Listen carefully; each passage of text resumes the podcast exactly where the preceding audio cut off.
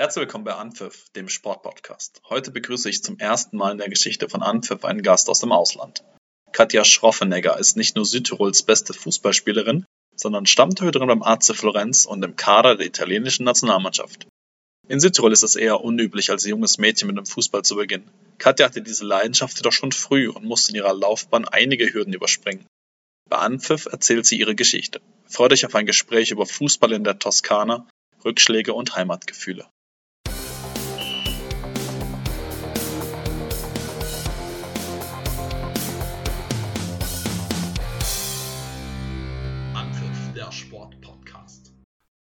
Heute begrüße ich Katja Schroffnegger bei Anpfiff. Katja ist Torhüterin beim AC Florenz und Teil der italienischen Nationalmannschaft. Hallo Katja, schön dich bei Anpfiff zu haben. Hallo, guten Morgen. Katja, was uns bewegt, lautet der Titel einer Content-Marketing-Kampagne des Landes Südtirol, für die du einige Texte und Interview beigesteuert hast. Du schreibst da beispielsweise über die Besonderheiten des Zirbenholzes. Du warst in den frühen Morgenstunden dabei, als die Schneepisten präpariert wurden. Und du erklärst in deinen eigenen Worten die Südtiroler Traditionen. Was bedeutet Heimat für dich? Ja, Heimat für mich bedeutet äh, Südtirol eigentlich, bedeutet Berge, bedeutet Natur. Ähm, für mich ist Heimat äh, ortsgebunden, vielleicht für andere Leute nicht, aber für mich schon. Ja, wie ich eben gesagt habe, Südtirol liegt mir am Herzen. Ähm, meine Familie wohnt noch dort, meine Schwester wohnt dort äh, mit ihren Kindern und ich freue mich jedes Mal, wenn ich wieder nach Hause komme. Du giltst als sportliches Aushängeschild von Südtirol. Du bist Südtirols beste Fußballerin, liest man immer wieder. Ähm, und hast auf und auch schon neben dem Platz, ich habe es gerade gesagt, schon für Schlagzeilen gesorgt. Wann hat dich die Leidenschaft Fußball gepackt? Ja, äh, das war eigentlich relativ früh. Ich kann mich nicht mehr daran erinnern. Deswegen, ich war ganz klein und meine Mama hat mir erzählt, dass ich immer schon ähm, mit dem Ball lieber gespielt habe, als zum Beispiel mit Puppen. Und ja, das hat mich dann immer so begleitet. Und ja, ich musste mich eigentlich nicht für Fußball entscheiden, weil Fußball war immer ein Teil von mir. Und ja, wir sind dann Schritt für Schritt zusammen groß geworden. Du bist, wenn ich es richtig weiß, mit 13 erst ins Tor gegangen. Du hast vorher im Feld gespielt. Ähm, und du wurdest im Laufe deiner Karriere zur besten Torfrau der Serie A gewählt und hast es auch in die Nationalmannschaft geschafft. Doch dein Karriereweg, der ging nicht nur steil bergauf, sondern du hattest auch einige Rückschläge zu verkraften. Wie bewertest du Stand heute deine, deine Karriere, deinen Weg? Ja, ich würde sagen, mein, mein Weg war sehr lehrreich, sehr steinig. Nichts ist von alleine auf mich zugekommen. Ich muss mir alles ähm, ja, Tag für Tag erarbeiten und, und auch jetzt alles, was noch kommt, ähm, ist Lohn für die harte Arbeit. Ähm, ich bin stolz darauf, weil ähm, es ist viel schöner, wenn man etwas erreicht, weil man dafür hart gearbeitet hat, als wie wenn es einem geschenkt wird. Ja, ich denke, ähm, ich habe äh, in, den, in den Phasen, wo es nicht so, so gut lief, wo ich verletzt war, ich habe sehr viel gelernt. Ich würde vielleicht jetzt die eine oder andere Entscheidung anders machen, wenn ich auf die junge Kette zurückschaue. Vielleicht würde ich in gewissen Situationen nicht mehr so hitzköpfig reagieren. Aber ich denke, das ist ein, ein, Werde, ein Werdeprozess. Und ja, wenn ich jetzt hm, darauf zurückschaue, dann, dann, dann war es okay. Ähm, ich würde auch der jungen Katja wieder sagen, ähm, Hut ab für den Mut, den du hattest, gewisse Entscheidungen zu treffen. Es war nicht immer einfach. Und ja, ich denke mal, ich bin äh, im reinen Gewissen jetzt 30 Jahre alt, spiele bei Fiorentina, einem richtig geilen Club in der Serie A und freue mich schon darauf, was jetzt alles noch kommt. Wir kommen später noch auf deine Karriere zu sprechen. Äh, wir werden das so sukzessive abarbeiten. Mich würde am Anfang noch interessieren, ähm, würdest du dich als moderne Torhüterin beschreiben? Immerhin hast du einige Jahre selbst als Feldspielerin gespielt. Ja, auf jeden Fall. Ich habe ja lieber, wenn mich die anderen beschreiben, das machen die immer viel besser, aber ich spiele richtig gerne mit den Füßen und auch richtig gerne mal richtig hoch. Ja, denke mal, das ist jetzt ja so das moderne Torwartspiel. Ja, ich denke, da bringe ich äh, vieles mit und mache es auch gerne, weil ich eben, wie du schon gesagt hast, äh, viele Jahre im Feld gespielt habe und auch in den Trainingseinheiten gerne wieder mal draußen mitspiele, wenn es die Möglichkeit ergibt. Und ja, das, das macht mir Spaß und, und ich denke mal, das macht mich auch als modernen Torhüter aus. Schaust du dir da von irgendjemandem Torhüter was ab oder? Ja, ich schaue ab und zu mal, klar, wenn ich die Spiele anschaue, dann, dann schaue ich genauer, was die Torhüter machen oder ich schaue mir ab und zu mal ein paar Clips an auf YouTube. Aber ich habe jetzt nicht einen bestimmten Torhüter, den ich versuche abzukopieren, weil ich denke mal, den Stil, den ich habe, vor allem im Frauenfußball in Italien, ist er relativ einzigartig und es ist halt so mein Style. Ja, und da bin ich auch froh darüber, dass das mein Style ist. Lass uns noch kurz so ein bisschen über den Frauenfußball generell in Südtirol sprechen. Wie viele Mannschaften gibt es in Südtirol? Oder ist es, weil der Weg von, von dir jetzt, den du gemacht hast, ist ja nicht, nicht vorgegeben. Also die meisten werden wahrscheinlich irgendwann einen Wintersport machen oder so, aber du hast dich für Fußball entschieden. Wie viele Frauenfußballmannschaften gibt es? Ja, also ich habe wie viele andere Mädels äh, mit den Jungs begonnen. Ich hatte das Glück, dass ich mit einer Nachbarin in die Stadt fahren durfte zum Training. So hat das alles begonnen, ja, bis ich dann eigentlich mit 13, 14 zu einer Mädelsmannschaft gewechselt bin. Ähm, ich denke mir, der Frauenfußball vor 10, 15, 20 Jahren in Südtirol war eventuell auch einen Schritt weiter als jetzt. Es gab zwei Ligen, also wir hatten da die Serie C und die Serie D. Jetzt haben wir nur mal eine mit zwölf Mannschaften, also es sind weniger Mannschaften geworden. Und wo ich noch in Südtirol gespielt habe, hatten wir eine Mannschaft, die in der dritten Liga gespielt hat, eine Mannschaft, die in der zweiten Liga ge gespielt hat, der Südtirol. Und mit dem sind wir dann auch zweimal aufgestiegen.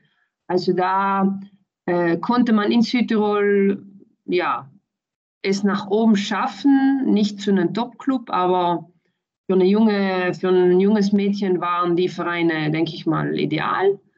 Mhm. Und ja, dann musste man aber wechseln. Ich habe es vorher gesagt, du bist ähm, die bekannteste und beste ähm, Fußballspielerin aus Südtirol. Es gibt mit Melanie Kühnrath und Elisa Partner noch zwei weitere Spielerinnen in der Serie A. Das sind auch meiner Sicht auch die einzigen, die es jemals geschafft haben. Kannst du in Bozen da noch unerkannten Kaffee trinken gehen? Das ist schwierig, ja. Nee, äh, Bozen ist eine kleine Stadt. Ich bin da ähm, zur Oberschule gegangen, also war da selbst in Bozen mittendrin für fünf, sechs Jahre lang.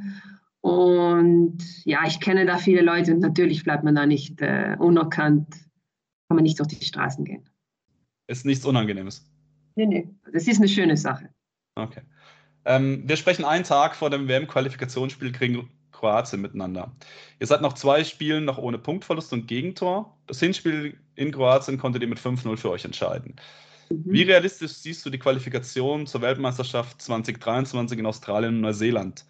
Die Schweiz ist sicherlich der größte Konkurrent in der Gruppe und nur der Gruppensieger kommt ja direkt weiter. Ja, ich denke, wir müssen Spiel für Spiel schauen. Wie gesagt, äh, morgen müssen wir gewinnen und dann am Dienstag auch. Und ja, und dann können wir weiterdenken. Dann können wir eventuell an die Spiele gegen die Schweiz denken, die, denke ich mal, vom, auf dem Papier her die schwierigsten sein werden. Aber ja, es ist so ein Schritt für Schritt äh, Weg, den wir ja, uns gemeinsam erarbeiten müssen. Und ja, ich denke mal, ich bin optimistisch, dass wir das äh, dann auch schaffen werden. Okay, du hast bei der Nationalelf mit Laura Giuliani vom AC Mailand eine Torhüterin vor der Nase, die das kommende mhm. Spiel wegen der roten Karte verpassen wird. Kannst mhm. du uns schon verraten, wer morgen im Tor stehen wird? Wir wissen die offizielle Aufstellung noch nicht aber ich blicke dem Ganzen sehr positiv entgegen. Du bist der eine von vier Torhüterinnen in, ähm, in dem italienischen Kader. Das hat wahrscheinlich auch mit der Sperre zu tun, dass vier nominiert wurden anstatt genau. drei. Ähm, mhm. Beim AC Florenz bist du Stammkraft und in der Nationalelf nur Teilzeitkraft. Also du hast, glaube ich, 14 Länderspiele gemacht, hast ja. aber wie gesagt äh, die Laura Giuliani eben vor dir stehen. Wie gehst du damit um, dass du in der Nationalelf nur in Anführungszeichen in der zweiten Reihe stehst? Ja, ich denke mal, ähm, es ist zu berücksichtigen, dass ich sechs Jahre lang kaum gespielt habe, zwischen Verletzungen und äh, nicht in Form gekommen bin. Ja, mir fehlen diese sechs Jahre. Da hat die Nationalmannschaft natürlich auf andere Torhüter ähm, gesetzt. Bin seit eineinhalb Jahren, würde ich sagen, wieder zurück. Und ja, ich, äh, ich schaue auf mich. Ich denke, mein äh, mein Wachstum ist gut, mein Werdegang ist auch gut und ich denke, Schritt für Schritt kann ich, noch, äh, kann ich es noch weiter nach oben schaffen. Und ja, ich setze mir keine, kein Limit und mhm. ähm, Ziel ist es natürlich, die Nummer eins von der Nationalmannschaft zu werden. Da stehen ja auch einige interessante Aufgaben vor der Tür, also nicht nur die WM-Qualifikation Schon in einer Woche werden ja die Gruppen für die Europameisterschaft in England ausgelost, die ja Corona-bedingt ein Jahr verschoben wurden. Italien ist als bester Gruppenzweiter qualifiziert und einer der 16 teilnehmenden Nationen. Wie siehst du das italienische Team im Vergleich zur europäischen Konkurrenz? Ja, ich denke, ähm, die italienische Nationalmannschaft ist wie die italienische Serie A ähm, im Wachsen.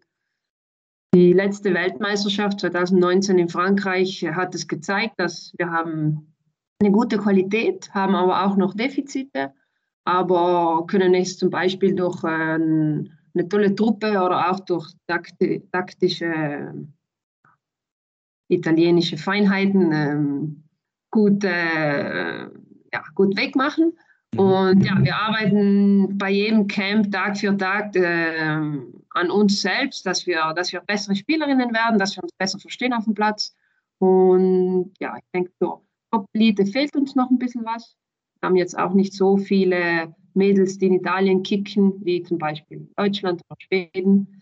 Einfach von der Auswahl her haben wir noch nicht so viel.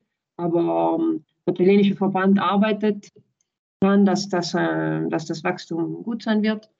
Und ja, ich bin da optimistisch, dass wir auch bei, den, bei der Euro und dann eventuell bei der WM, ja, von, dass man von uns. Okay, da sind wir sehr gespannt.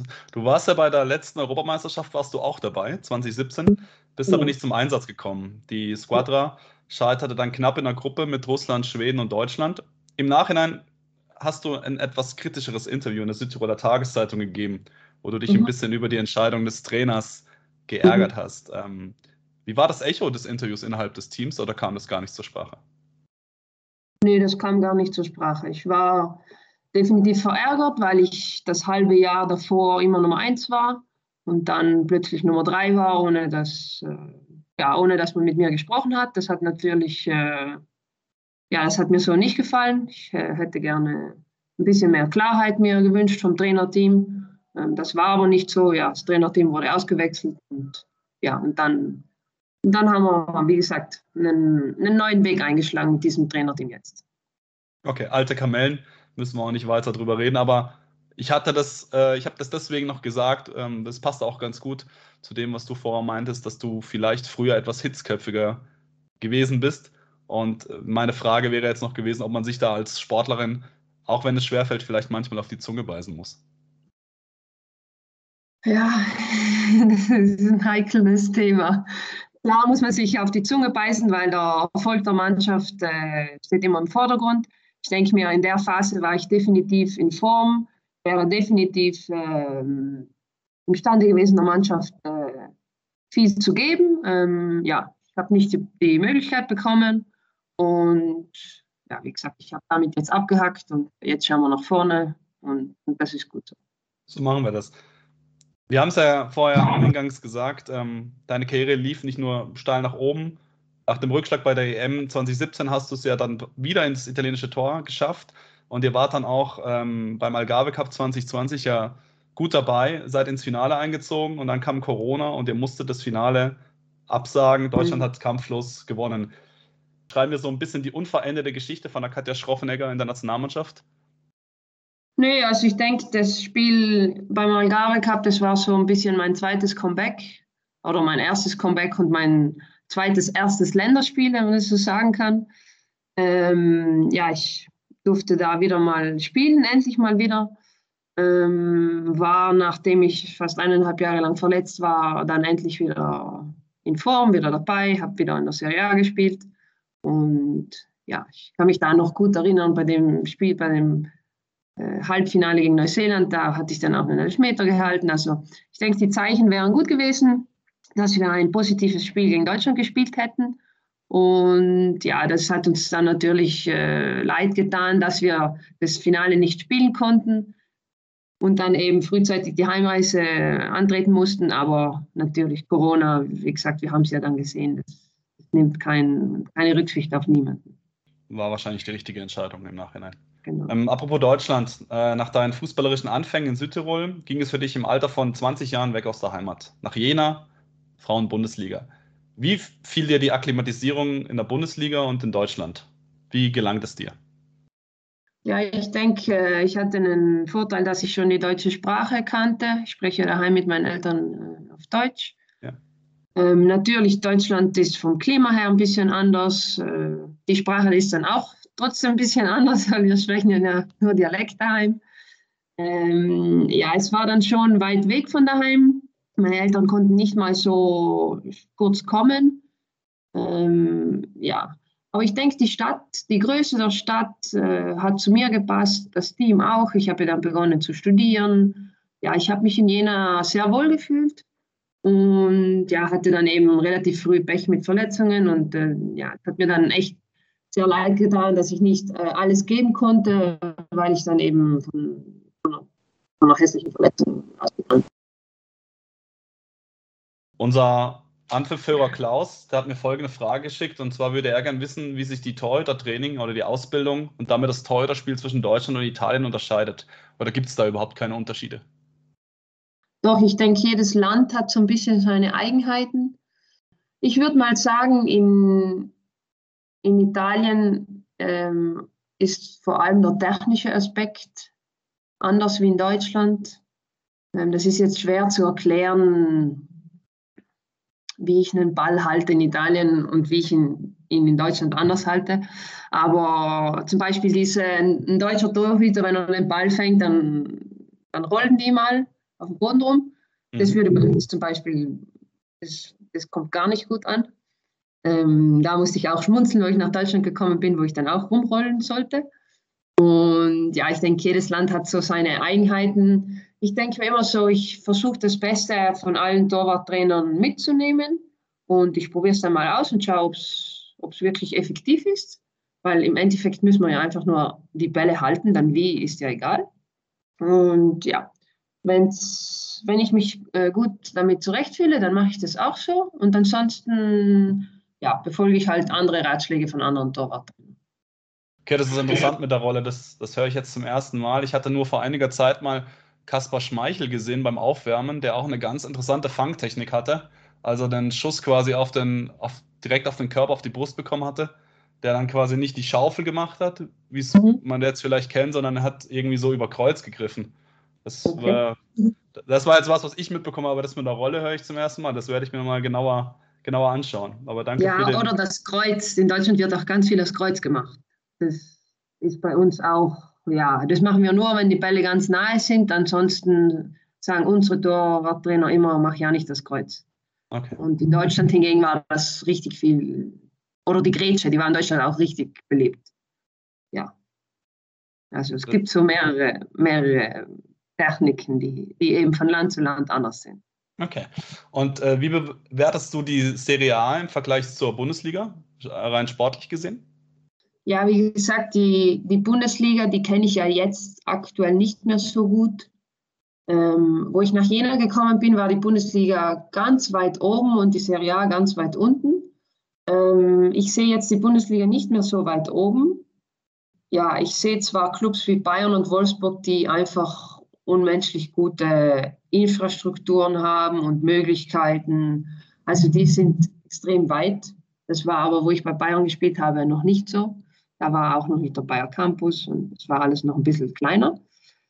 Ähm, ich denke aber, die Serie A, die hat in den letzten Jahren extrem aufgeholt. Ähm, mit dem Einstieg der, der Männervereine wie Fiorentina, Juve, Milan, ja, da ist richtig viel passiert und wir haben jetzt auch richtig gute Infrastrukturen, die, ja, wenn ich jetzt so an Jena zurückdenke, da hat man ja auch, da hat uns auch nichts gefehlt. Da hat man ein Gym, da hat man Rasenplätze, da hatten wir Kunstrasenplätze, also da hat uns ja auch nichts gefehlt an sich. Und ja, in der Serie A, das haben jetzt die größeren Clubs auch alle. Und ja, ich denke, die Kluft ist jetzt nicht mehr so groß zwischen, zwischen dem Standard in Deutschland und dem Standard in Italien. Wir kommen nachher noch auf die, deine aktuelle Situation in Florenz zu sprechen. Ich würde gerne nochmal den Karriereweg ein bisschen weiterziehen. Wie gesagt, du warst in Deutschland, Jena, Bayern München, Leverkusen und bis dann auch verletzungsbedingt in Deutschland eben nicht auf die gewünschte Anzahl von Spielen gekommen und hast dich dann entschieden, äh, nochmal ein halbes Jahr zum FC Südtirol zurückzugehen. War das damals genau der richtige Schritt für dich, raus aus dieser Sackgasse?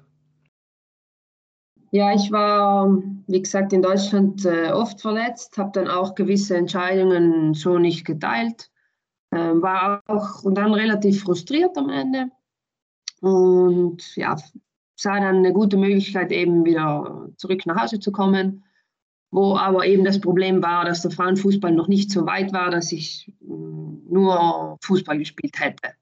Und ja, und dann habe ich eben ein Jahr lang die Entscheidung getroffen, dass ich das äh, zweigleisig mache, arbeiten und eben auch Fußball spielen bei Südtirol. Mit Südtirol sind wir dann leider abgestiegen. Dann gab es nicht mehr die Möglichkeit, in der ersten Liga zu spielen daheim. Und ja, und dann habe ich eben so geschaut, äh, ja, was, ja, ich habe mich so gefragt auch, was will ich machen in meinem Leben? Möchte ich mehr den Fokus auf Fußball setzen oder mehr auf auf die Arbeit. Aber ja, mein Herz hat halt immer für Fußball geschlagen, nur war der Fußball in Daniel noch nicht so weit. Und dann musste ich eben noch ein, zwei Jahre warten, bis das dann alles so geklappt hat, wie ich mir das vorgestellt habe. Und ja, und jetzt bin ich eben glücklich, wie das so läuft, dass ich in Florenz bin, dass ich nur Fußball spiele und ja, dass ich das mache, was, was ich immer schon machen wollte. Ja, du hast dann noch ein, zwei Jahre da Serie B gespielt mit den Unterlanddamen und mit Inter Mailand. Also mit Inter Mailand ja dann auch einen prominenten Namen dann schon gehabt. dann warst du bei San Gimignano. Mhm. Und der Verein wurde dann, da hast du ein Jahr gespielt, wurde verkauft nach Genua. Das ist eigentlich auch eine sehr kuriose Situation, die man sich als Männerfußball gar nicht, gar nicht vorstellen kann. Und dann bist du zum AC Florenz gegangen. Kannst du das nochmal so ein bisschen erzählen, wie da diese Zeit abgelaufen ist oder wie ihr da vielleicht auch von dem Verkauf dann betroffen wart? Ja, ähm, der Zeitpunkt äh, war jetzt nicht so genau, wie du das erklärt hast. Also ich habe äh, bei Florenzo San Gimignano ein Jahr gespielt und hatte dann, habe für mich beschlossen, dass ich mich in der Toskana sehr wohl fühle, dass Florenz für mich die ideale Stadt ist momentan und habe dann ein gutes Angebot von Fiorentina bekommen, äh, auch in der Champions League zu spielen und um Titel mitzuspielen. Habe das dann sehr gerne angenommen, bin dann gewechselt und äh, Florenzo San Gimignano wurde erst diesen Sommer nach, äh, nach Genua verkauft. Das ist aber im Frauenfußball in Italien ein Gang und Gäbe, weil die großen Männerclubs, die steigen ein und brauchen dann natürlich äh, ja, die Lizenzrechte, damit sie in der ersten Liga spielen dürfen und die suchen sie sich dann bei, bei Serie A-Vereinen aus. So hat das zum Beispiel äh, Juve gemacht, die haben Cunio aufgekauft oder Milan hat Brescia aufgekauft. Ja, oder, oder Fiorentina hatte damals den, den, den alten Club aus, aus Florenz aufgekauft. Also das ist hier ganz normal so. Dann habe ich mich da zeitlich ein bisschen vertan, äh, in der Tat.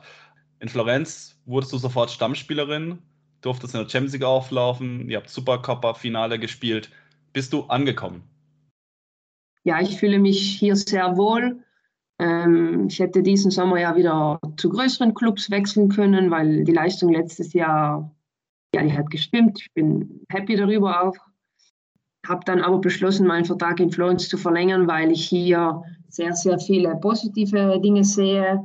Jetzt abgesehen, ob wir einen Kader haben, der vielleicht dieses Jahr nicht um Titel mitspielen kann, aber ich sehe das eher langfristig. Ähm, hier wird äh, der Viola Park momentan gebaut. Das heißt, nächstes Jahr im Sommer ziehen wir dann in ein, eines der größten Trainingszentrum in, in Europa ziehen wir ein, das heißt die Männermannschaft, die Jugendmannschaften und auch hier als Frauenteam. Ähm, ja, ich fühle mich in Florenz wohl. Die, die Stadt liegt, die hat eine tolle Temperatur. Ich kann nach Hause fahren, wenn wir zwei Tage frei haben. Ähm, ja, es ist nicht so weit und die Leute sind nett. Ja, deswegen habe ich eben beschlossen, meinen Vertrag hier zu verlängern und äh, ja, und die Arbeit mit dem Team macht Spaß und ich denke, ja, es sind ganz, ganz viele Sachen, die, die mir hier gefallen und ähm, ja, deswegen fühle ich mich in Florenz wohl. Ich glaube, in Florenz als Stadt kann man es auch durchaus aushalten. Ich hatte auch ja, das Vergnügen. Ich denke auch, ja. Wie ist die Verbindung zum Männerverein? Äh, lauft ihr autark? Du hast gerade schon gesagt, ähm, es gibt ein neues Trainingszentrum, aber wie ist es jetzt? Habt ihr Synergien, die ihr nutzen könnt oder sind das zwei getrennte Vereine in Anführungszeichen? Nee, es läuft alles parallel. Ähm, wir sind im Trainingszentrum der Männer, also da ist nur der erste Männerverein und der erste, erste Frauenmannschaft sind da nur. Und ja, wir teilen uns äh, den Fitnessraum, haben quasi die Physioräume nebeneinander. Äh, wir Wir verwenden die, die gleichen Maschinen, wenn wir Therapien benötigen oder wenn wir einen Physios irgendwas brauchen, haben das Schwimmbecken zusammen, haben den Kneipp, das Kneippbecken zusammen, also es ist alles dort. Der einzige Unterschied ist, dass leider waren keine Plätze mehr frei im Trainingszentrum der Männer. So gehen wir quasi hinten raus und dann auf einen, einen Platz, der quasi angemietet wurde, aber der nicht selbst jetzt von, von Fiorentina ist. Aber ist das schön zu sehen, dass es da dann auch wirklich ähm, ein Verein ist, weil man teilweise. Ja, das ist richtig toll, ja. Ich glaube, du hast es ja gerade auch äh, gesagt, als du in München warst, und das habe ich jetzt auch schon aus anderen Gesprächen gehört, da war das wohl damals noch nicht so. Jetzt sind gerade mhm. jetzt auch in München der Frauenfußball und der Männerfußball schon noch ein bisschen verzahnter. Ähm, das ist, glaube ich, auch eine Entwicklung, die dem Frauenfußball, ob in Italien oder in Deutschland, einfach gut tut. Ja, ich denke auch so, das Modell, wie wir es haben in Florenz, das ist toll und auch ein bisschen einzigartig, weil auch andere Vereine, die, die leben nicht so täglich mit der Männermannschaft äh, parallel nebeneinander. Und ja, das ist toll und ja, ich ich fühle mich richtig akzeptiert von den Männern, die, mit denen macht man Scherze, mit, mit, man, man spricht mit den Trainern vom Männerteam. Ja, es ist toll zu sehen, dass die jetzt nicht zehn Stufen höher sind, sondern dass es auch nur ganz normale Menschen sind. Auf Augenhöhe. Genau. Letztes Jahr wurdet ihr Vierter mit Florenz. Jetzt steht ihr momentan im gesicherten Mittelfeld. Ich glaube, der Saisonstart war eher durchwachsen. Was ist dieses Jahr noch möglich? Ja, ich denke, der Verein hat eine neue Richtung eingeschlagen. Ähm, wir haben dieses Jahr eine junge, sehr italienische Truppe, also wenig Ausländer, ähm, haben ein, neues Trainerteam. Wie gesagt, sind umgezogen vom Platz, Umkleidekabine, also es hat sich sehr, sehr viel verändert.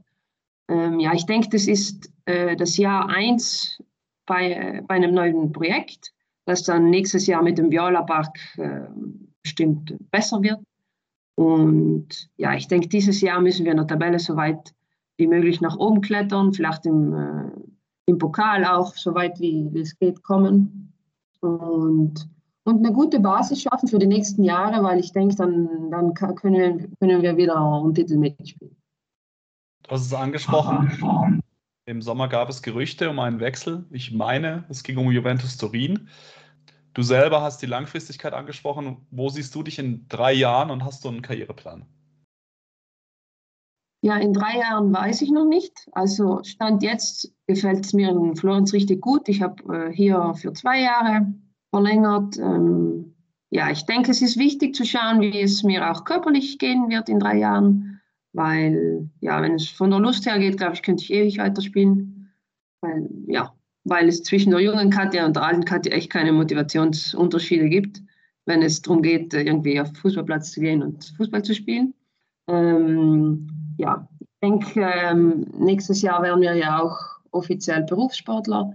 Dann gehen auch viele Türen in der Berufswelt auf, was vielleicht für die Zukunft auch dann äh, interessant sein könnte. Und ja, wie gesagt, ich weiß nicht, wo ich mich in drei Jahren jetzt sehe, aber ich hoffe mal, ich bin dann immer noch in Florenz und, und, wir, und wir spielen um Titel mit. Das würde ich dir wünschen. In einem älteren Interview von dir mit der Barfuß äh, habe ich gelesen, dass du an einem Jugendroman arbeitest. Ist der bereits fertig? Ja, ich hatte in der Phase, wo ich für Was uns bewegt äh, geschrieben habe, ja, eine Phase, wo ich sehr, sehr, sehr viel geschrieben habe. Und da hatte ich einen Roman geschrieben. Ich denke, äh, ja, den, den habe ich jetzt mal für mich beiseite gelegt denke nicht, dass, dass es die Möglichkeit geben wird, den zu veröffentlichen. Öffentlichen. Aber ja, es ist auf jeden Fall ein, ein, eines meiner Stücke, die, auf, dies, auf das ich gerne zurückschaue. Und ja, ich denke mal, der bleibt in meiner Schublade. Aber Schreiben scheint eine gute Ablenkung zum Sport für dich zu sein. Genau, ja, ich habe das beruflich auch jetzt für ziemlich ein paar Jahre gemacht und es hat mir immer Spaß gemacht. Vor allem das, das Projekt Was uns bewegt, wo ich echt interessante Persönlichkeiten äh, aus Südtirol kennengelernt habe und, und deren besonderen Berufe oder was die so gemacht haben im, in ihrem Leben oder erfunden haben. Und ja, das war richtig toll. Das hat richtig viel Spaß gemacht. Ich habe meine, meine Heimat noch besser kennengelernt. Und ja, ich, ich denke eben, das Schreiben macht mir Spaß, wenn es vor allem um, um Personen geht oder, oder auch um, um, um Gedanken, die ich so habe, die mich beschäftigen. Ja, dann, dann ist es eine richtig tolle Sache. Wir haben mit Südtirol angefangen, wir enden mit Südtirol. Wenn du dich jetzt an einen Ort in Südtirol beamen könntest, welcher wäre das und warum? Ja, ich äh, würde mich sehr, sehr gerne, sehr oft in die Dolomiten beamen, weil und irgendwo auf, auf dem Berg, wo man dann das ganze Panorama sieht, vielleicht in die Täler hinunter oder in die Städte hinunter. Ja, das, das so an einen Ort, wo, wo Ruhe herrscht, wo, ja, wo man vielleicht äh, mit Freunden quatschen kann oder auch mal alleine sein kann. Ja, ich denke, ich brauche das immer wieder, um meine Batterien aufzuladen. Und ja, ich, wie gesagt, ich nutze die Möglichkeiten auch so oft es geht nach Hause zu fahren, weil es auch nicht so weit weg ist von Florenz. Und ja, wie gesagt, ich kann dann immer sehr gut meine Batterien aufladen und, und dann bin ich wieder bereit, in Florenz Gas zu geben. Das hört sich gut an. Last but not least, wenn du eine Schlagzeile deiner Wahl über dich schreiben dürftest, liebe Katja, wie würde diese lauten? Schwaffenecker gewinnt mit Italien den EM-Titel 2022 das ist ein hohes Ziel. Dann wünsche ich dir, dass es das erfüllt. Die Kampagne Was uns bewegt endet mit den Worten, nur was uns bewegt, bringt uns weiter. Katja, dir noch viel Bewegung. Bleib in Bewegung auf dem Platz und auf dem Papier. Vielen Dank für dieses interessante Gespräch. Danke dir.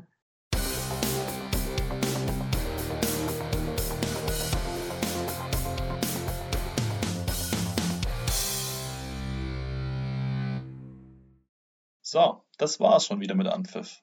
Ich hoffe, ihr hattet genauso viel Spaß wie ich mit dieser Folge.